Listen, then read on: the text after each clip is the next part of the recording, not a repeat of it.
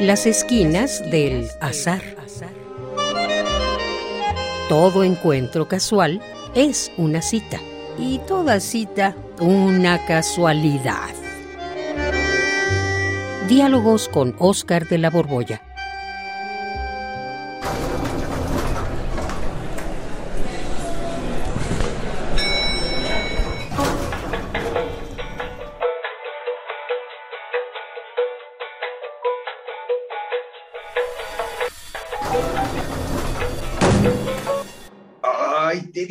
Nos bajáramos por las escaleras, Juan. Odio los elevadores. Pues ya sí, pero- este. Ay, pues quién iba a pensar que se iba a ir la luz. Es que pero. Es que soy claustrofóbico, me pongo muy ansioso, muy ansioso, muy ansioso. Empiezo a sentir que me asfixio. No, no, no, no, no, no, no, no. Pero no, Oscar, no exageres, no, no, no pasa nada.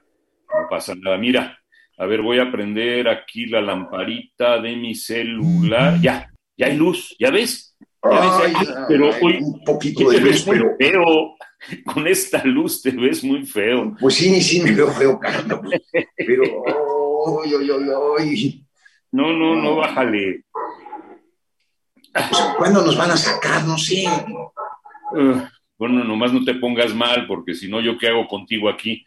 ¿Y qué razón le doy a tu, a tu mujer de, de cómo te fue aquí en el elevador? Mejor ay, platícame algo, ¿no? Platícame Es algo que para me pongo compulsivo, se me seca la garganta. Ya, ahora hasta ese pretexto vas a poner. Mira, no te preocupes, este, mm, en un momento regresa la electricidad, salimos de aquí. ¿Por qué no hablamos precisamente de eso, de que deseamos que venga la luz? Hablemos de los deseos. Sí, yo deseo salir de aquí. Yo deseo, salir- deseo eso, deseo nada más eso. Yo deseo que vuelva la luz y deseo que te calmes también. Pero bueno, tú nunca eres tan concretote para hablar así de los temas, ¿eh? Vamos a hablar del deseo, pero no del de ahorita, sino en general. El deseo.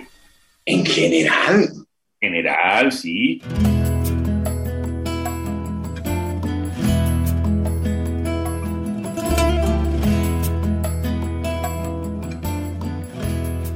Eh, algo así como yo deseo, tú deseas, él desea, todos deseamos y además todos deseamos siempre todo. Y vosotros deseáis, como decíamos antes. Eso, Sí. mero. Bueno, tú, por ejemplo, ¿tú ¿cuánto, cuánto deseas? Pues yo deseo desde que tengo memoria y, y además lo he deseado todo. ¿Y tú? Pues sí, todos hemos deseado todo. Este, desde niño, desde niño deseabas desde el regalo hasta el dulce, la paleta, el trato de tu papá, de tu mamá, deseabas muchas cosas desde niño, ¿no? Pues yo igual, fíjate. Y, fíjate que por eso en la infancia lo que más me llegó a fascinar pues eran las historias que tenían que ver con los genios de las lámparas maravillosas, de los anillos maravillosos, todo ese ambiente de las mil y una noches. De Y una veras. ¿Tú viste la película esta de El ladrón de Bagdad? Por supuesto que la vi varias veces, una película inglesa. De niño no me interesaba, pero ya de grande me enteré que la dirigió Ludwig Berger. Ah, que caramba. cuántos Óscares así, pero y sobre todo por los efectos especiales, ¿eh? que para su época eran muy avanzados. Sí, era maravilloso. ¿Te, te acuerdas eh, que Sabu, que era uno de los personajes? Tabú, claro. Sabu. Y, y el príncipe cabían en la mano del genio. Imagínate Sí. nada más la proporción. Ajá. Hay una escena inolvidable en que el genio, el genio escala una montaña y los abandona en el fondo de una cañada, pero sí tremenda de miedo. Uy, Sí. Pues mira, yo la vi como a los 10 años y luego la he visto un montón de veces. Y me hizo desde la primera vez un impacto muy profundo. Pues el maldito genio se aprovechaba de las imprudencias de los personajes para que desperdiciaran sus deseos. No Ajá. te acuerdas que, por ejemplo, Sabu en algún momento dice, ay, cómo desearía comerme algo.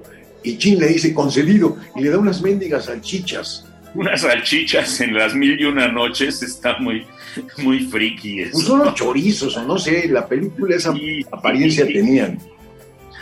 Era un genio desgraciado. También cuando Sabu y el príncipe se enojan, uno de ellos dice, ¡Ay, ya! Estoy enojado contigo, ¿cómo me gustaría que desaparecieras de mi vista? Y los amigos son separados. Y el genio pues, se, muere, se muere de la risa, el desgraciado. Oye, pero ¿por qué te hizo un impacto tan profundo esa película? Digo, aparte de esto tan divertido que platicamos, pero esos los deseos, los tres deseos, eso. Porque... Es que me dejó pensando desde entonces cómo aprovechar el último deseo para que el genio se volviera como mi esclavo y me cumpliera siempre mis deseos. Ah. ¿Qué pedirías como tercer deseo para que no se te acabaran pues, los deseos?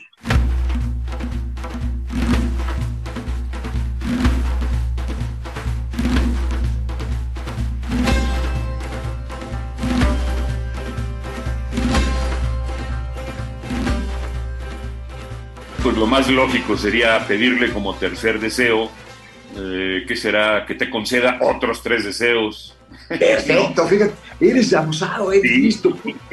Gracias. Esta, solución, esta solución la propone Douglas Hofstadter en un libro precioso que es Gedel Escher y Bach, una eterna trenza dorada.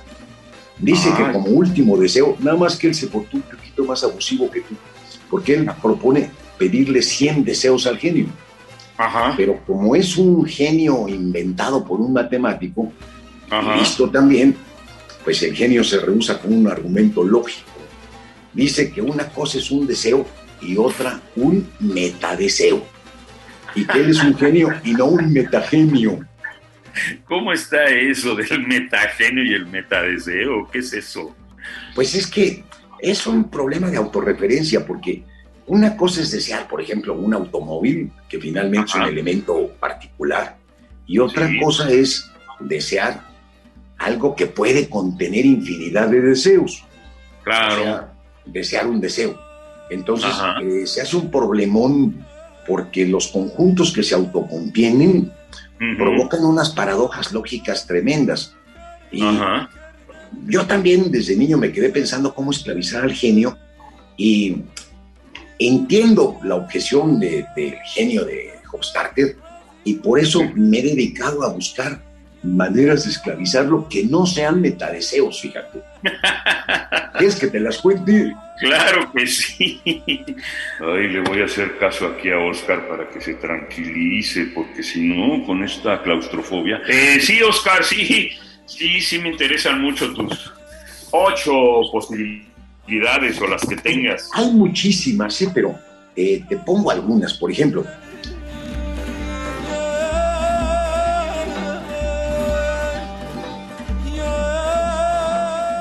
si tú le pides como tercer deseo al genio que haga a otro genio y este segundo que sí cumpla todos los deseos, pues no hay problema. Claro, buena idea. Y, y en ese mismo orden de cosas, uno podría pedirle al genio que fuera a uno mismo a quien lo convirtiera en todopoderoso, para que entonces uno se concediera todos los deseos que quisiera. Claro. Y, una tercera posibilidad, fíjate, hacerle una trampa al genio, decirle, oye genio, quiero que se te olvide que ya me cumpliste mis tres deseos cuando te formule este que es el tercero. Está buenísimo. Y entonces el baboso pensaría que se tiene que seguir concediéndotelos por cosa de amnesia, Claro. Y, había una posibilidad todavía más bonita.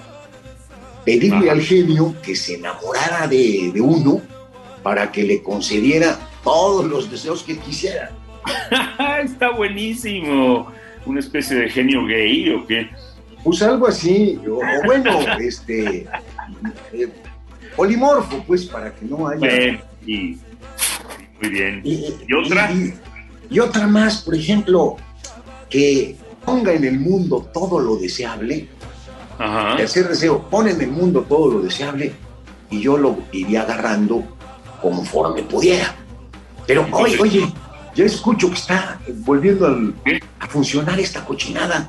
Pero antes de que nos salgamos de aquí, Juan, tú, este, ¿qué posibilidad se te ocurre para esclavizar al genio?